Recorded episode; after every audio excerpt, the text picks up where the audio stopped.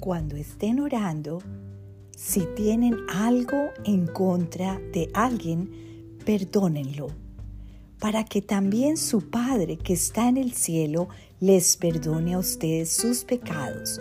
Marcos 11, 25. Amado Padre, tú quieres que yo tenga siempre un corazón totalmente dispuesto para el perdón. El perdón que tú me pides no es opcional, sino un mandato que deseas que yo obedezca.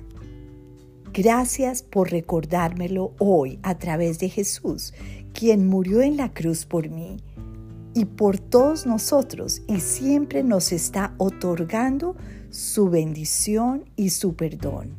Gracias por esta gran verdad. Te amo, Señor. Te ruego me ayudes a perdonar a quienes me han hecho daño, pues hoy me recuerdas que el perdón es fundamental para tener una comunión contigo. Tráeme en mi oración a personas con las que quieres que yo hable para buscar con ellas nuestro perdón recíproco, como hermanos, como tus hijos. Ayúdame a orar por ellas y a ofrecerles mi perdón de todo corazón. El perdón es lo más difícil cuando especialmente en heridas muy profundas, pues donde justificamos el no perdonar. Y en esto tenemos que tener cuidado porque el Señor nos pide que perdonemos, pero no en nuestras propias fuerzas, sino es un milagro. El perdón es un milagro.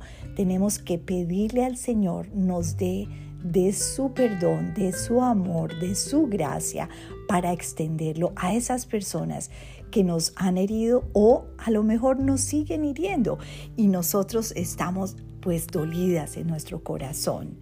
Esperamos que este pasaje bíblico te rete a buscar en oración la sanidad en tu corazón.